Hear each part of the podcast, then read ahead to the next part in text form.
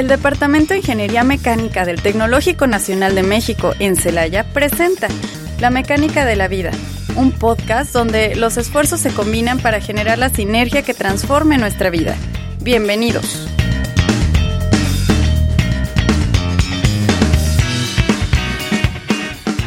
Una charla muy especial debido a que, bueno, estamos en el mes de la mujer.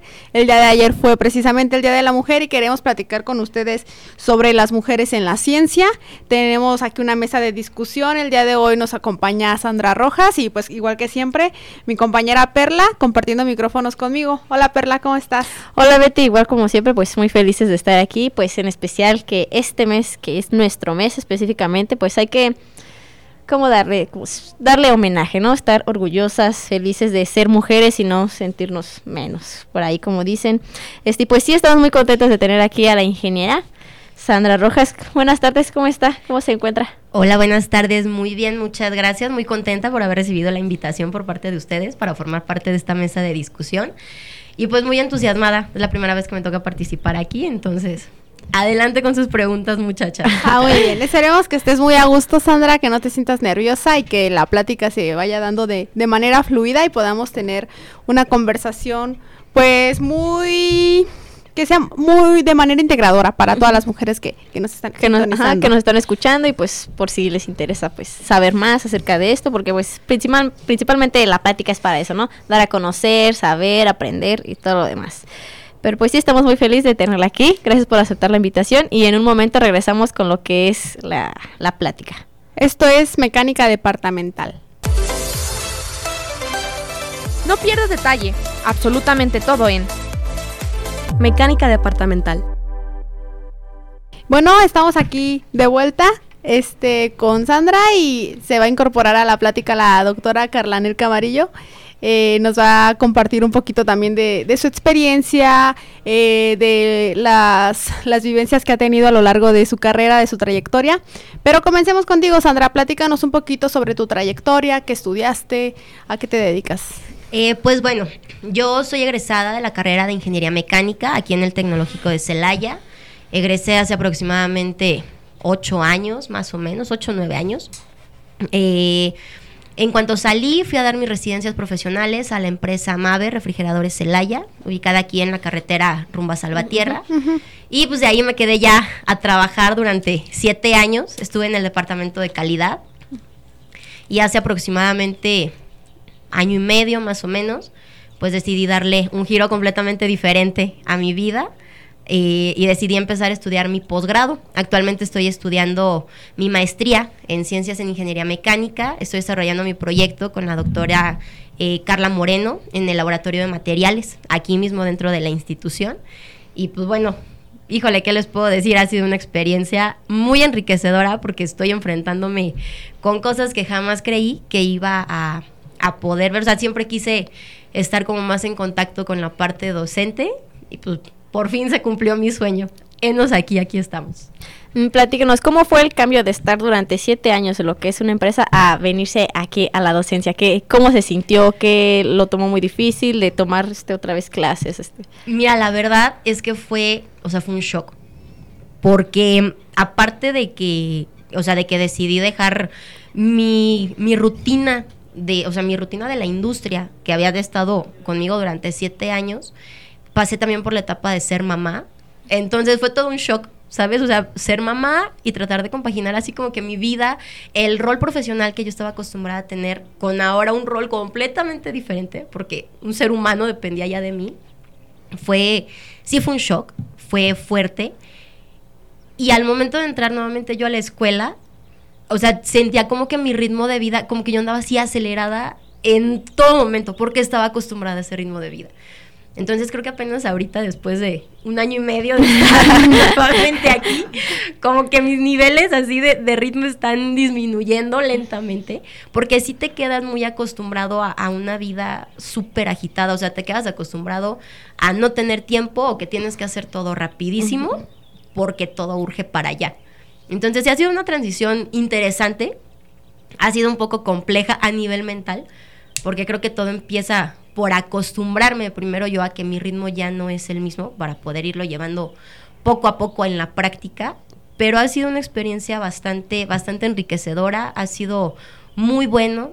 Creo que ahora que estoy del otro lado de, de ser alumno, pero ya de posgrado, y después de una experiencia industrial, pues creo que ves las cosas desde un panorama completamente diferente.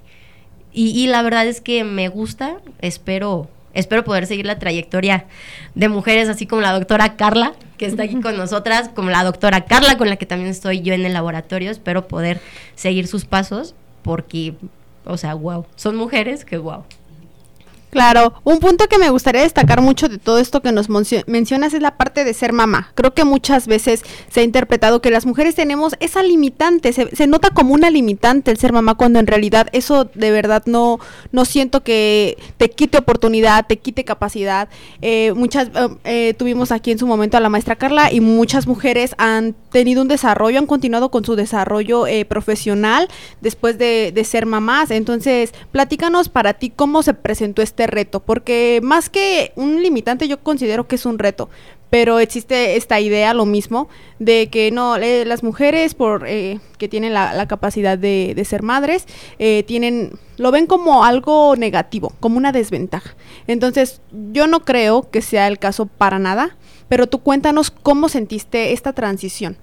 Mira, yo creo, en mi caso, o sea, yo creo que a mí me ayudó a transformarme y a llegar a ser lo que en verdad quería hacer desde un principio, pero a lo mejor no sabía. O sea, yo, por ejemplo, desde que estudiaba, a mí siempre me gustó y se me dio explicarle a mis compañeros las cosas que no entendían. Pero cuando yo salí de la carrera, yo dije, no, o sea, como que yo no me veía en, en, esta parte. O sea, yo no me veía siendo docente, no me veía siguiendo como que un camino tranquilo, ¿no? Porque muchas veces se ve así como tranquilo. Así se ve, así se ve, pero aparenta. Estamos aquí. Todo es engaño. No todo damos cuenta de que no. Entonces, yo creo que ese rol de ser mamá, sí, a lo mejor cuando no lo eres, te permite, o sea, a lo mejor viajas, porque me tocó viajar dentro del trabajo, y te vas como, como sin ese remordimiento de que dejas a alguien o dejas algo que depende de ti. O sea, te vas y vas pensando en el trabajo, vas pensando en lo que te están pidiendo y yo creo que cuando tienes un hijo, no es que ya no puedas viajar, simplemente viajas diferente.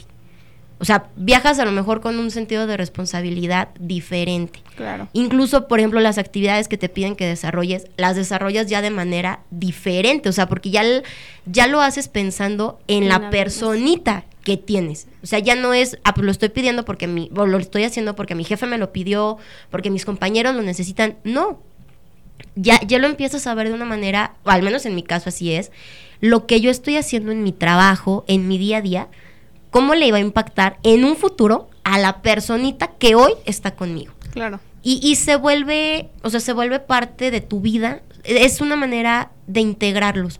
O sea, yo, yo creo que eso de decir soy mamá y entonces o soy mamá o soy profesionista, yo creo que no. O sea, yo creo que son dos cosas que se pueden empatar y a final de cuentas te lleva a ti a buscar tu verdadera vocación. Digo, yo no me arrepiento de haber estado en la industria, pero hoy agradezco estar aquí nuevamente en la escuela, porque al estar en contacto con los docentes me doy cuenta que eso que nosotros veíamos a lo mejor de alumnos de, ah, pues que el maestro está bien tranquilo.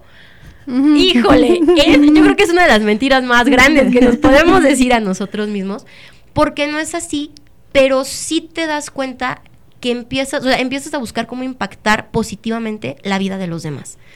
Y yo creo que el haber sido mamá y empatarlo con mi vida profesional, esa ha sido una de las transformaciones más grandes que me ha dejado. O sea, el buscar yo cómo impactar en la vida de los demás de manera positiva. O sea, porque quiero, o sea, empiezas a pensar en quiero un mundo mejor para mi hijo.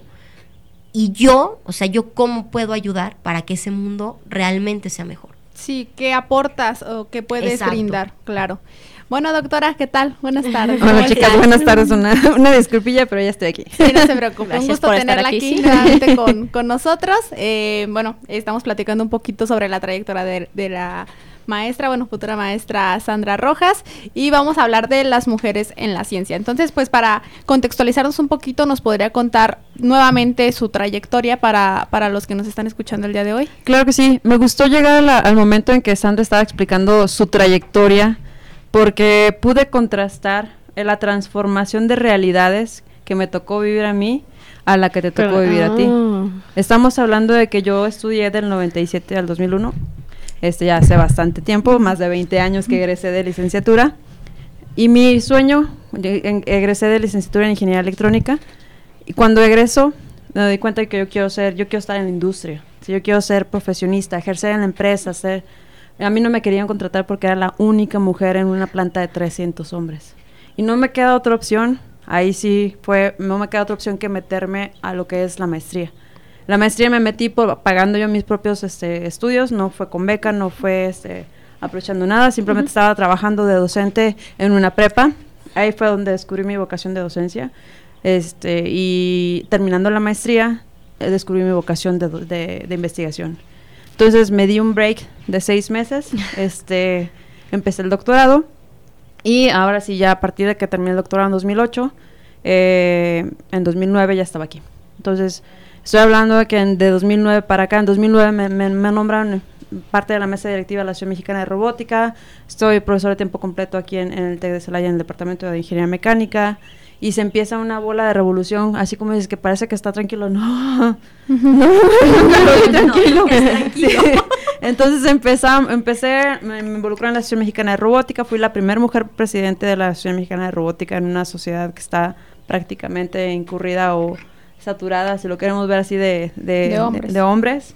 Este, y me gustó mucho ver ese contraste. Fuimos como opuestos. A mí yo quería entrar en la industria, no, no pude. Docencia me gustó y ya, ya me quedé ahí. Sí. Sí. Eh, yo también creo que, que el, el rol de la mujer dentro de la, de la ciencia es sumamente importante. De hecho, forma parte de uno de los 19 objetivos de la, de la ONU. Eh, in- involucrar a más mujeres en lo que es las ingenierías específicamente. Las mujeres seguimos siendo la mayoría de la, de la población mundial. Entonces, este, necesitamos involucrarnos más. ¿Por qué? Podemos aportar, podemos crecer, no solamente en la parte agroalimentaria, ni en la, ni en la mecánica, ni en todas en general, para generar un, un ambiente y una economía sostenible mucho mejor para las futuras generaciones. Eh, efectivamente, ahorita el rol de la mujer ha ido como que ganando un poquito más De de, sinergia. Todavía no llegamos a la, a la equidad de, de- de género, pero estamos sumando poquito a poquito. Y, precisamente esta- estas fechas me recuerdan y el día de ayer les estuve haciendo conciencia a los que pude de, de generar esa, esa sinergia de unificar no nada más las mujeres, sino también los hombres, Los hombres, que se están sumando. Es un movimiento o este equi- equitativo. Sí. Entonces, las mujeres en la ciencia somos ahorita uno de los objetivos de la, de la ONU. Entonces, eso está súper impresionante. Sí. Eh, de la parte en la que usted menciona de incorporar a más mujeres dentro de lo que es la ingeniería, aquí tengo un, un punto de discusión con el que me gustaría comenzar. Eh, durante eh, la carrera pues tomamos inglés con, con otras carreras mezcladas. Y por ahí mi experiencia personal me he dado cuenta que muchas veces las mujeres tomamos carreras que comúnmente son tomadas por mujeres como es el caso de gestión empresarial, en caso de ingeniería es lo que es bioquímica, licenciatura en administración, pero muchas veces es por la falta de información que se tiene acerca de lo que son las ingenierías porque me tocó platicar con diferentes este, chavas que por ahí eran compañeras mías y cuando les comentaba que era de ingeniería mecánica pensaban eh, hombres, eh, carros, este, tienes que saber eh, usar máquinas, herramientas Mancharte. y no siempre es así, no es, no es el caso en, en todo en todo momento, o sea, hay muchas áreas, hay muchas ramas, hay diferentes partes de, de esta carrera, eh, tiene diferentes ángulos en mi, en mi punto de, de vista. Y cuando les platicaba a veces como que era lo que veía, que eran otros temas que, que me enseñaban, eh, les llamaba la atención. Eh, muchas veces les platicaba, bueno, es que en el caso de Mave, de Whirlpool, que se dedican a crear electrodomésticos, se ocupa ingenieros mecánicos porque no es solo automóviles, no solo máquinas grandotas. Entonces, creo que a veces falta a la mujer también explicarle la tan, el gran campo de aplicaciones que tienen ciertas ingenierías para que comiencen a interesarse por las mismas. ¿O qué es lo que ustedes opinan? A ver, platíquenme. De hecho, hay una investigación que respalda el por qué gestión tiene más mujeres, el por qué industrial tiene más mujeres, por qué mecánica no tiene tantas mujeres. Hay una investigación internacional y es las costumbres, las tradiciones de la sociedad. Una mujer, hasta la fecha, tenemos compañeros que dicen, ¿qué estás haciendo aquí? Sí. Si esta, les- los- es- esto de tú deberías estar en tu casa. Ajá, La Sí. mujer en la cocina. La mujer en la cocina, deberías estar ayudándole a tu mamá con esto. Ajá. Son tradiciones que han sido heredadas y indirectamente nos van pegando en nuestra psicología desde que crecemos. Sí, son sesgos que se nos quedan. Sí. Exacto, y, y sin, sin que tú lo sepas a conciencia, lo vas a vivir, ay, es que yo no voy a poder estudiar ingeniería, mejor me voy para acá. Por eso hay ingenierías que están cargadas más de mujeres que de, Que de que de hom- hombres. Sí, entonces tenemos que empezar a romper nuestras propias cadenas mentales que a veces tenemos heredadas de generaciones en generaciones hacia atrás. Es un artículo muy interesado publicado también por la ONU. Este, el año pasado que me, dar una conferencia acerca de la mujer en- y el rol en, en la ciencia y tecnología. Y ahí fue este, en donde ese, ese, ese estudio en específico no, no lo sabía. Y van explicando, el- en no nada más el caso de Latinoamérica, en Latinoamérica es muy, muy acentuado, sino hay otros países todavía en condiciones más desfavorables. Ok. Sí, correcto. Mira, yo coincido completamente con la doctora. Yo tuve una experiencia cuando estaba estudiando todavía, uno de mis profesores. eh, a mí me daba risa, éramos, bueno, en ese grupo coincidimos, éramos cinco mujeres y 35 hombres. Entonces, el profesor, antes de, ni- de iniciar su clase o cuando empezaba a dictar hacia algún problema en lo que lo resolvíamos, siempre tenía una manera muy característica. Y a las niñas nos decía, niña, ¿y usted ya sabe preparar arroz? Ah, caray. Entonces, digo, la clase era de termodinámica, transferencia de calor. Te, te saca completamente de, de, o sea, de onda el decir, o sea, ¿Eso qué tiene que ver? exacto, exacto, que o sea, sí. decías- digo, y, y era un profesor ya mayor, y pues la respuesta de la mayoría era, no. ¿Y qué está haciendo aquí, niña? ¿A poco sí entiende de transferencia de calor y no sabe preparar un arroz? Ah, caray. Entonces, o sea, a lo mejor lo escuchas estando en la escuela y a lo mejor dices, eh, no le tomo importancia. Ajá, sí, sí. Pero en el subconsciente, o sea, te pega Ajá. Y dices, oye, ¿y a poco sí entiendo transferencia de calor y no sé preparar un Y arroz? no es- ajá, sí. Y, y lo empiezas, exacto, o sea, tú sola te empiezas a decir, A cuestionar. no. Y, y es algo que pasa, digo, en mecánica a mí me pasó en mi generación. En mi foto de generación soy la única mujer y tal parece que soy la única que está son bueno, que está feliz. soy la única que se ríe. De verdad, o sea, soy la única, la única que está con una sonrisota y todos mis compañeros así como que salieron de un sepelio porque ya, lo terminamos. Y ahí te das cuenta, digo, ahorita a mí me, me hace sentir muy bien cuando paso por los salones de mecánica que empiezo a ver cuatro, cinco chicas ya en los salones, porque a mí me tocó todavía que decías, pues no tengo con quién juntarme. Digo, mi papá, por ejemplo, mi papá, si ahorita me está escuchando, se va a acordar. mi papá me regañaba porque yo le decía, oye, voy a ir al café cuando estaba estudiando. Y me decía, ¿con quién? Pues con mis amigos. ¿Cómo que vas a ir al café? ¿Con quién? Y yo, pues con mis amigos. O sea, tenía puros amigos hombres. Y sabían que no podíamos ir a otro lado. Bueno, te invitamos a un café. Ah, pues vamos al café. Y, y era una. O sea, mi papá como que decía, no, o sea, ¿cómo vas a ir al Con café? puros hombres. Con puros hombres. O sea, me decía, no, no, no, ¿qué, qué te pasa? Entonces sí son cosas que conforme te vas viendo dices, ay, aguanté en un salón de 40 y era la única mujer. Aguanté, digo, a mí, por ejemplo, todavía no me tocó que la doctora me diera clases, por ejemplo. Yo tuve puros maestros hombres, así, 100% hombres. Y a lo mejor no todos me preguntaban que si sabía preparar arroz, pero sí muchas de las preguntas Te cuestionaban. o de las ajá. actitudes, pues sí iban así como un poquito dirigidas a, pregúntate tú como niña, ¿qué estás haciendo aquí? Entonces yo creo que mucho sí tiene que ver tú cómo te programes.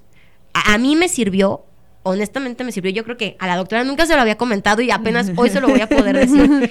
A mí me sirvió ver que tanto usted como la otra doctora Carla entraron al departamento mientras yo estaba estudiando la carrera, porque fue como un parteaguas, o sea, fue como un decir, en un mundo de hombres, las mujeres pueden. O sea, en una carrera peleada así 100% hombre, hay mujeres. Son dos, entre no sé cuántos maestros, son dos, pero las mujeres pueden. O sea, y sí se puede. Entonces yo creo que pues es como que lo que hace falta, ¿no? El romper los Exacto, o sea, romper tu, estereotipos, tu este, estereotipo, ajá, tu sí. paradigma. Porque así como dice acá la doctora, que desde chiquito uno va creciendo de, ah, vas a hacer esto, esto porque eres mujer y esto. Y si uno menciona, por ejemplo, yo mi experiencia mencioné de, ah, ingeniería mecánica es como de, no, No, ¿por claro. qué? O sea, no, sé enfermera, sé doctora, o sea, no. Y es que era como de, es que no, o sea, independientemente del que si ganan dinero o no, porque también como que se ve mucho a la orilla de, es que tú como mujer, tú te debes de mantener sola, tú no debes de depender de nadie, trabaja en algo que te va a dejar más dinero y no vas a tener que estar dependiendo de un hombre, porque qué tal si un día si te- a ti se te antoja algo, va a ser así como de, dame, y si no, tú no estás para pedir, tú estás para obtener tú misma, así que trabaja, estudia algo que te deje dinero, es como de, pero es que el hecho de estudiar enfermería o ser doctora no es como, no, o sea, está mal, no, no creo que esté mal el hecho de estudiarlo, pero sí creo que esté, está mal el hecho de que te digan, eso no, porque eso es de hombres, eso no, porque a ti no te corresponde, eso déjaselo a tu hermano, es una ingeniería, es para hombres. O también por otra vez como de, una ingeniería no, porque es muy difícil para una mujer. ¿En qué momento es difícil? O sea, está así, uno le tiene que batallar, eso sí, pero imposible no es, o sea, es como... Y la batalla es igual para hombres y Ah, para mujeres. y algo que, Claro. que quiero aprovechar para mencionar es que de verdad a mí me impresiona mucho el desempeño de las mujeres en la carrera, porque tan solo en las exposiciones son el nivel de exposición es muy diferente cuando en un equipo hay una mujer, a sí. cuando no lo hay. Y es algo real. O sea, a mí me ha tocado ver de que en la- durante la exposición, la presentación, el formato, eh, todo está más bonito cuando hay una, mujer, en el no. equipo. Entonces, la dificultad yo creo que es repartida en La partes misma. iguales y algo que también se nos carga mucho es el tengo que demostrar que es- merezco estar aquí. Tengo que demostrar ese ese constante peso con el que vamos cargando, que si nos pregunta algo el maestro tenerte o sentirte con la necesidad de saberte la respuesta, sentirte con la necesidad de demostrar Demos- que, sí sabes. y, y aquí me gusta mencionar, bueno, me gustaría mencionar a Katia, la, la astronauta mexicana que está en la misión para Marte, porque me encanta su discurso. Ella platica que cuando ingresó a la NASA, cuando ingresó a este programa, le decían, no, es que tú le quitaste el puesto a muchos hombres que merecían estar aquí. Y me encanta su discurso porque ella dice, no, yo no le quité el puesto a nadie, este Ese puesto mío". siempre fue mío. Entonces, es, es la verdad, no le debemos nada a nadie, no tenemos que demostrarle nada a nadie. Lo que teníamos que demostrar, lo hicimos.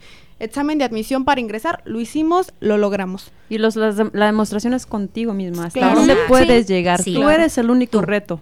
Nadie más debe poner tus límites, nadie más te va a decir hasta dónde llegar. Tú eres la que tiene que trazar esa, esa, esa trayectoria. Tú eres la que vas a saber hasta dónde subes, pero porque tú quieres y porque tú dices yo me lo merezco. ¿sí? Eso es algo que nos que- debe quedar a todas muy claro, Sí. porque es algo que a veces no- nos cuesta muchísimos años entender que no tenemos que demostrar nada. ¿sí? Yo creo, yo quiero alentar a todas las chicas y es este a las chicas de bachiller que si están pensando en estudiar una, una ingeniería, lo, se animen. Sí, esto- la ingeniería es para todos, es para seres humanos, no es para hombres. De- tenemos que entender eso, sí. sí. Sí, digo, o sea, totalmente de acuerdo. Yo creo que aquí el punto es a ti que te gusta. Que te-. O sea, tú qué quieres. Y si lo quieres, trabajas si por lo ello. quieres, Ujú. lo vas a conseguir.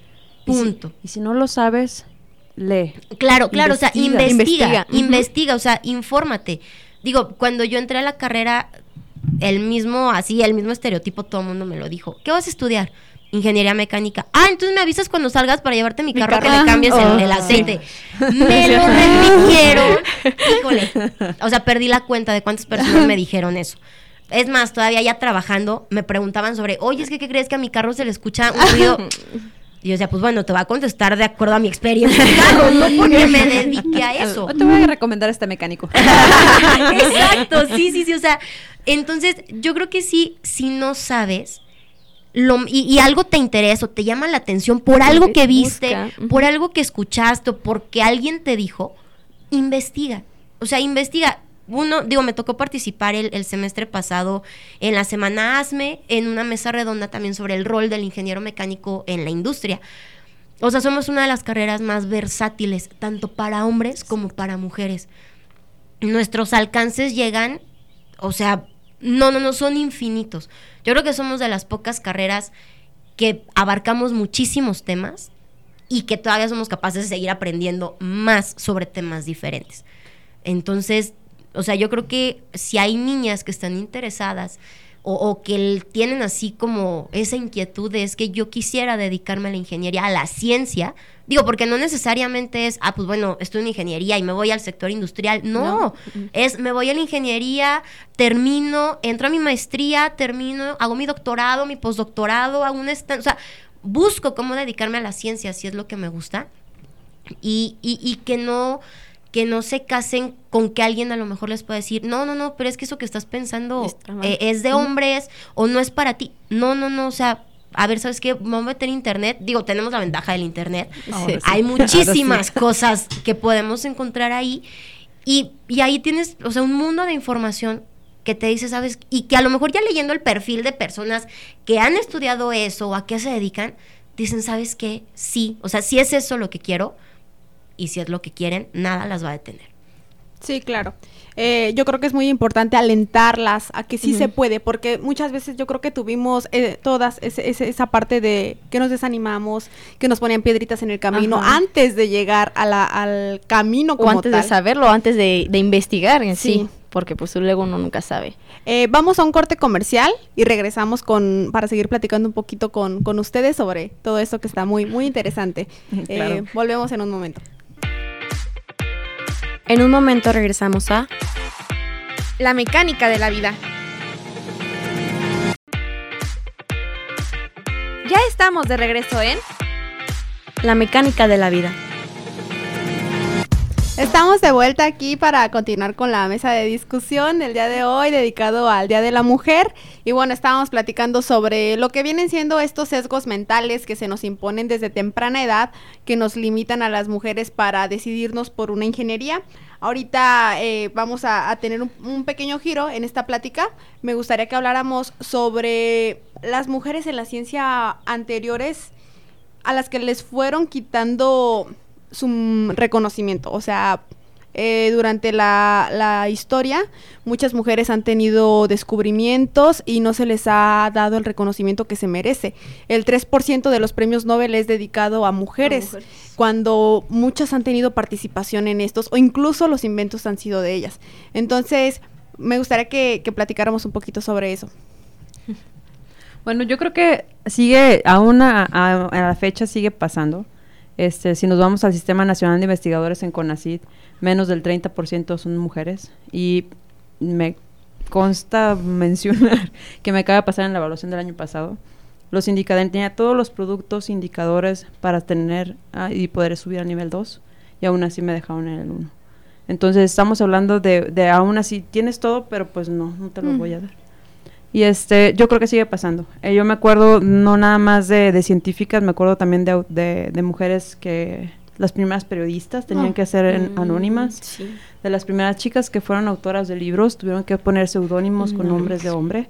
Entonces, este, inclusive hoy en día en el área de ingeniería para poder escribir este artículos se tiene que tener mayoría de hombres o hombres en- como coautores para tener buenas citas y buenas publicaciones.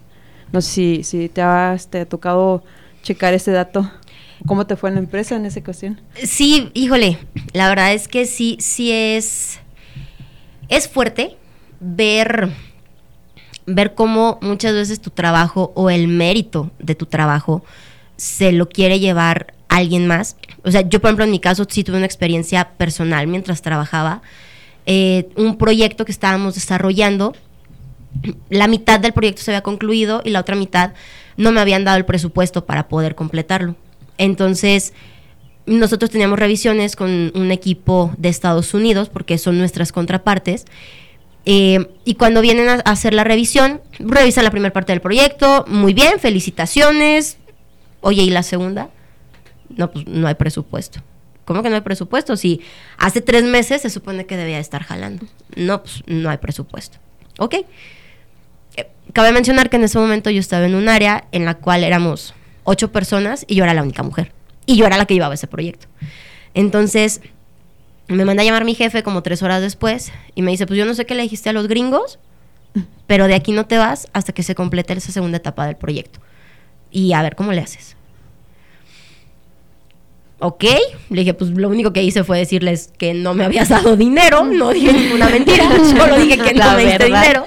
Y me dijo, pues bueno, no te voy a dar dinero. Y aún así, a ver cómo le vas a hacer, pero tienes que completar la segunda etapa. Pues bueno, eh, hice uso de las habilidades de negociación y pues fui pidiendo favores, favores. Oye, mira, ayúdame con esto, o sea, a la siguiente vez que tenga presupuesto, pues, te repongo herramienta o te repongo cualquier material que necesites, pero ayúdame. Eran las once y media de la noche y por fin se concluyó esa segunda etapa del proyecto. Y mi jefe, cómodamente, solamente me mantenía monitoreada por teléfono. Oye, ¿cómo vas? Oye, ¿cómo vas? Oye, ¿cómo vas? Al final del día me dice, ¿qué onda? ¿Dónde estás? No, pues aquí en planta. ¿Y cómo está el proyecto? No, pues ya quedó. Ya está, instalado, ya está funcionando. Ok, me dice, pues, regrésate con cuidado a tu casa porque ya es noche y eres mujer. Ok. me regresé con cuidado a mi casa. Y al día siguiente en la mañana, cuando llegué, me dice, oye, le voy a hablar a los gringos para que vengan y vean ya en funcionamiento la segunda etapa. Me dice, pero, o sea, que vengan aquí primero a la oficina y cuando estemos todos, nos llevas. ¿Ok? Yo no voy a decir que me enorgullezco de lo que hice, pero yo me mantuve en la línea hasta que vi pasar a los gringos, porque sí me pareció injusto que alguien más se fuera a levantar el cuello con el trabajo que a mí me había costado. Entonces, esperé a que, o sea, los vi pasar, les hice la seña de, hola, aquí estoy, se acercaron y me empezaron a preguntar, oye, pero pues si el día de ayer no había nada, ¿cómo es que hoy ya está? Ah, pues bueno, la magia de la ciencia, aquí estamos, aquí está la magia de la ingeniería, tenemos la segunda parte hecha. Está liberada, si está liberada, aquí están los datos de liberación. Funciona, funciona perfectamente. Los operadores ya están capacitados, yo capacité ayer al de en la noche, capacité al de hoy en la mañana en cuanto llegue. ¿Ok?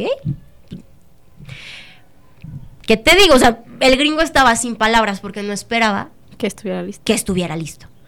Me dice, pues, no, no, o sea, no tengo nada que decirte, lo recuerdo bien, me dio tres palmadas en el hombro y me dijo, excelente trabajo, necesitamos más ingenieros como tú. ¿Ok?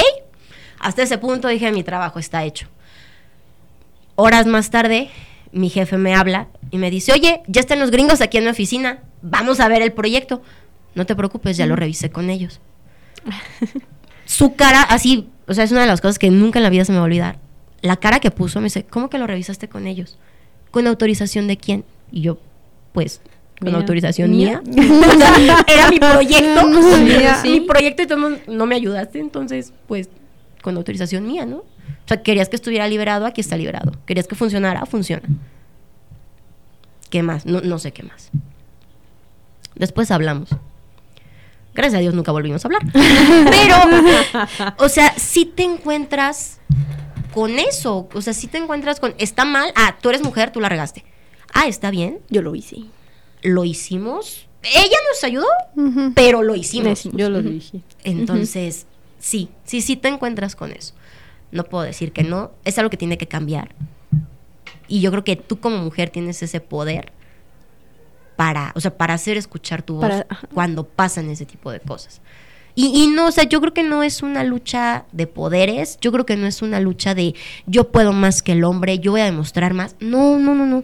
Es solamente, o sea, lo que es justo. Justicia. Somos ingenieros Sí. o, o somos médicos, o somos enfermeros, lo que sea, pero lo que es justo para cada quien. Eh, bueno, eh, esta parte que mencionas de que, pues tú hiciste valer tu esfuerzo, hiciste valer tu trabajo. En ningún momento fue, o sea, yo creo que sí tenías en mente que la idea de, de tu jefe al decirte, ven, hasta que estén aquí conmigo los gringos, era precisamente tomar parte del crédito que te correspondía Que, totalmente a ti. Entonces, ¿algún consejo que, que tú podrías dar? Porque muchas veces eh, puede abstenerse ciertas personas a, a exigir lo que, me- lo que merecen por el miedo a las represalias, a lo que pueda venirse después. Entonces, no se sabe cuándo, cuándo se hacerte valer y cuándo mejor me aguanto. Mira, el mejor consejo que yo les puedo dar es, o sea, ustedes internamente siempre van a sentir cuando está bien hecho y cuando no está bien hecho lo que quieren hacer. Yo en mi caso, hubo muchas otras veces que se me presentaron situaciones similares, pero decía, eh, no voy a intervenir, no vale la pena. Pero yo creo que es bueno que, se pierda ese miedo, porque al final de cuentas estás hablando, o sea, no vas a pelearte, no, no vas a agredir, no vas a insultar, no, no, no. Solamente es, es que tú, o sea, si tú escuchas tu propia voz, los demás también tienen que escuchar tu voz. O sea, yo creo que, que radica en, en ese punto. No en buscar pleito, no en buscar ser más, ser menos, no. O sea, simplemente perder el miedo a que te escuchen. O sea, yo a lo mejor sí ahorita les digo que yo antes de estar aquí era una persona tímida. O sea, en la que en la carrera era una persona tímida, probablemente se van a reír y van a decir, no es cierto. Pero, pues bueno, las experiencias de vida te van dando como, como esa pauta para que pierdas ese miedo y que puedas irte, sin- o sea, que cada vez te hagas escuchar más, sin el afán de hacer menos a otros, o sea, simplemente que tu voz se escuche. Y con el esfuerzo y con los argumentos de que Correcto. te respaldan. Sí, o sea, por ejemplo, si, si nos vamos a, a- Eso es en cuestión de trabajo. Por ejemplo, me anulaste, vámonos a, a cuestiones académicas, me anulaste mi examen, ok, ¿bajo qué argumentos? Está el procedimiento, acorde, coherente con resultados. Ese es un resultado y esa es una evidencia que respalda, puedo tener revisión o puedo hacer algo por el estilo. ¿sí? Entonces, mientras haya, ese, tienes que sentirte a gusto con la decisión que estás o de, tomando o dejando pasar.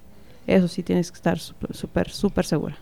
Eh, doctora, creo que usted es muy indicada en este caso para dar algún consejo para las estudiantes por si se nos llega a presentar alguna o se les ha presentado alguna situación en la que ha- han sentido que el trato no ha sido justo y que esto ha tomado, afectado eh, de cierta manera su, ah, sus calificaciones, su desarrollo. eh, ¿Cómo podemos eh, reaccionar a estos casos? Yo creo que es muy importante este, que, se, que se haga saber si es un mal comentario, se puede responder y te aseguro que el profesor se va a quedar callado, pero asegúrate siempre de tener evidencia. Sí. Si no tienes evidencia, lo pueden mal- malinterpretar y va a haber seguramente Va a represalias. ser al contrario. Están tratando a nivel institucional de, de hacer una como especie de política de, que denuncien de la manera correcta. Eso es eh, con, un documento bien redactado, firmado, evidencias, sean fotografías, sean videos, sean audios claros, no editados. Este, y las, las que se me sometan al comité de ética si son este de ese tipo y si son de, de cuestión académica, porque hay que distinguir muy bien y ser muy claros, ¿sí? Tenemos este, los casos académicos son con los exámenes, las tareas, la instrumentación didáctica, redactarla, ejemplificarla, no nada más que sea, si tienes testigos, meter los testimonios de los testigos y llevarlo a frente a, um, al comité académico, es un comité académico. La otra es las cuestiones de ética, que son insultos, hostigamiento, acoso, este, todas las cuestiones verbales o no verbales que puedan suscitarse también son este, demandables y esos son con el comité de ética bajo el mismo argumento. Carta bien redactada, siendo muy claros este, de qué es lo que está sucediendo, firmada con testigos, evidencias y todo. O sea, sí, sí, sí, yo creo que sí es importante que sepan el proceso, porque estamos en una era en donde el lenguaje ha cambiado. Ya los profesores no, no pueden hablar, no deberían hablar de que niña, tú deberías, sabes, sabes coser arroz o no. No deberíamos a estas alturas estar diciendo, tú debes estar en tu casa, tú debes estar lavando. Eso ya no debe pre- permitirse, pero está en nosotros hacer que eso ya Sí, no ya se esté. permita. ¿Cómo? Denuncia. ¿Cómo? Grábalo. ¿Cómo? Tómale fotografías. Es denunciable. Haciéndonos escuchar. Exactamente. Nosotros como en la parte, lo que me toca a mí como la parte de jefatura, estamos tratando de concientizar a los profesores porque el 55% de mi planta docente son profesores de más de 60 años. Sí, c- 55. Sí, somos 17 profesores. Imagínate cuántos, cuántos son 55. Sí, Entonces estoy tratando de concientizar a mis profesores de que estamos en una época nueva, Diferente. Ujú. diferente a la que ellos vivieron, diferente a la que yo viví, diferente a la que Sandra vivió. No estamos, ahorita es no es permisible. No debemos permitirlo. ¿sí? Pero tenemos que empezar desde cómo nos sintamos nosotros mismos. Cómo vamos a hacer que esto realmente sea escuchado. ¿Sí? No sé si me queda claro. Sí, está bien, todo muy, muy claro. Sí, muy claro. Y ya para finalizar la plática del día de hoy, eh, me gustaría que todas platicáramos o contáramos un poquito sobre la participación y la presencia de la mujer en lo que es precisamente ingeniería mecánica. Me gustaría darle apertura a este último tema, eh, hablando precisamente de la jefa de departamento es una doctora Carla Moreno, mujer, Mujer, la sí. presidenta de la asociación estudiantil. Es mujer, Denise. Eh, también la presidenta del capítulo ASME es Es mujer. mujer, Ah. Hoy, pues nosotras, sus servidoras aquí, eh, Nosotras en la radio somos somos mujeres. mujeres. Entonces, la mujer sí está tomando más espacio, más lugar dentro de, de las ingenierías. Ahora sí, le- no sé quién quiera el micrófono.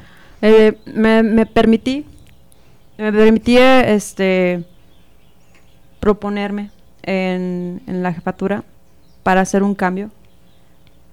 Como dices, la voz interior te dice, ya no puedo con estas injusticias.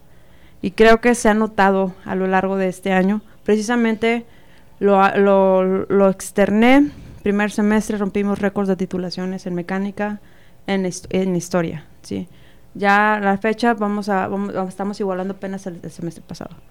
Viene el presidente de capítulo ASME, mujer, sí es verdad. Yo creo que el hecho de que hay una mujer en la jefatura mecánica abre, las, abre esos canales de comunicación que parecían estar cerrados. Sí, no sé si estaban cerrados porque la verdad desconozco en la gestión, este, cómo se llevaba la gestión anterior. Pero no, y tampoco quiero como echar tierra. Entonces vamos a hablar de- de- desde mis... Quiero que sepan que los canales de comunicación están abiertos. Quiero que sepan que sus voces pueden ser escuchadas, sean este, estudiantes, hombres o estudiantes, mujeres o estudiantes, estudiantes. este, están los canales abiertos, pero necesitamos que se comuniquen. Apoyo, ¿sí? ¿no? El relevo finalmente de los, de los capítulos y de la ASU, porque la ASU también estuvo, fue, fue mujer, fueron otras mujeres. Hay, hay comunicación, sí, y se está haciendo bastante trabajo para la comunidad de ingeniería mecánica, tanto para hombres como para mujeres. Entonces espero que, que mis compañeros también se sientan igual. Este, no, pues lo siento, este, vamos a estar ahí un buen ratito. no sé si quieras complementar algo.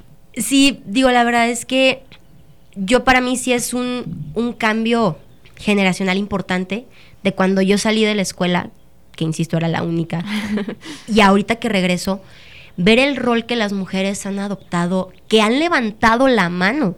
O sea, porque era algo que antes pues, éramos una, o sea, ¿cómo levantábamos la mano? Decía, no, me van a echar un montón. Pero ver ahorita que una, dos, o sea, porque empezó con una mujer. Y ahorita, ¿de cuántas mujeres estamos hablando? Mecánicas, que están en mecánica y que están haciendo algo porque esto sea diferente. La verdad es que a mí me da muchísima satisfacción.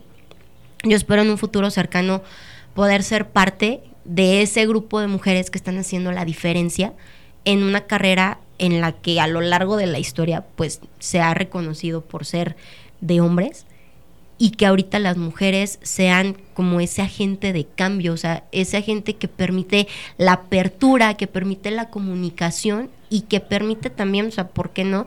El que explote la carrera en un momento en el que yo creo que la sociedad y el mundo lo necesitan. Claro. Perla, algo que gustes compartirnos. Pues mira, yo que estoy estudiando aquí, que pues estamos juntas, ¿verdad? Sí, sí ha sido pues difícil, pero creo que el hecho de comunicarnos y juntarnos es como que lo esencial en, en lo que lo que es nuestra carrera. Además de que también yo en varias ocasiones he tenido apoyo de mis compañeros hombres y creo que también eso es lo, lo indicado. Es muy necesario también en ciertas ocasiones porque hay veces en las que otro hombre con otro hombre se escucha, pero un hombre a una mujer no. Y es como de, eh, oye, ella te está hablando, eh, oye, esto. Y es como de, ah, está bien, este, ya, yo te pongo en cuenta, te tengo, pero creo que aún sigue estando mal el hecho de que tu mujer no, tu hombre sí. Pero creo que sí, este, estando juntas aquí con la doctora, que es nuestra jefa, este, podemos acercarnos, que tenemos el apoyo. Muchas gracias por apoyarnos, por darnos esa confianza de llegar a usted. Este, y pues creo que sí que es muy esencial el hablar, el hacernos notar también principalmente, porque pues no es como que seamos nada. El chiste es aquí creo que hacernos notar, hablar y especificar qué es lo que necesitamos. Sí, y creo que también eh, hay que mencionar, y es muy importante los hombres en cuanto a compañerismo, yo creo que la gran mayoría sí nos apoya en diferentes cuestiones. Eh, a mí me ha tocado mis compañeros que saben usar torno, que saben soldar, que si yo les pido que me enseñen a hacerlo, me enseñan a hacerlo. Los hombres de verdad creo que sí están siendo aliados en cuanto al compañerismo con nosotras, con las mujeres. Eh, también igual en, en otras situaciones. Eh, cuando eh, se ha vivido en diferentes situaciones de acoso, los hombres han mostrado eh, pues sí, Apoyo. apoyo con, con nosotras. Y es algo importante. Entonces, para los alumnos, los compañeros que nos están escuchando, pues gracias, Gracias, por ajá, ser parte de, de ese cambio. Sí. Y pues también a los que todavía no se integran al 100%, pues siempre estar con la mente abierta, ¿no? Eh, recibir y darse cuenta que es un cambio necesario y que es un cambio por todos y para todos. Y es bueno, o sea, es algo bueno, no por hacer eso te van a juzgar o vas a ser menos hombre o cualquier cosa, no. De hecho, creo que el hecho de apoyar a una mujer en cierta situación, depe- independientemente de la que sea la situación, te hace alguien valiente porque la haces sonar a ella. O sea, gracias a ti, ella puede llegar a ser más. Así que, Sí, ¿algo más que quieran agregar antes de, de concluir con el programa? No, pues digo nada más agradecerles por la invitación, No, por haber claro. estado compartiendo esta, esta hora de diálogo con, con mujeres admirables y, y, o sea, un gusto, un gusto haber estado aquí con sí. todas ustedes. Sí, muchas gracias por venir. Gracias Saben por que van a ser siempre invitadas y pues para seguir platicando de más Gracias. chismecillos. Lamentablemente pues se ha terminado la hora, pero como gracias. siempre un gusto, un placer estar con, con ustedes, que vengan, nos informen, nos platiquen, nos cuenten, ma- nos mantengan enriqueciendo con las pláticas y, y el diferente intercambio de opiniones que, que tenemos. Son bienvenidas las veces que, que gusten aquí. eh, Muchas gracias. Entonces pues esto. Carla Camarillo nada más para remarcar. que no se olvide, por favor. Haciéndome sonar. Y eso sería todo por el programa de hoy. Muchas gracias a todos nuestros sintonizantes. Y pues espero que las mujeres mantengamos esa postura, Sí, que no decaigamos firmes, y que ajá. mantengamos el ánimo. Muchas Sí. gracias. Hasta luego.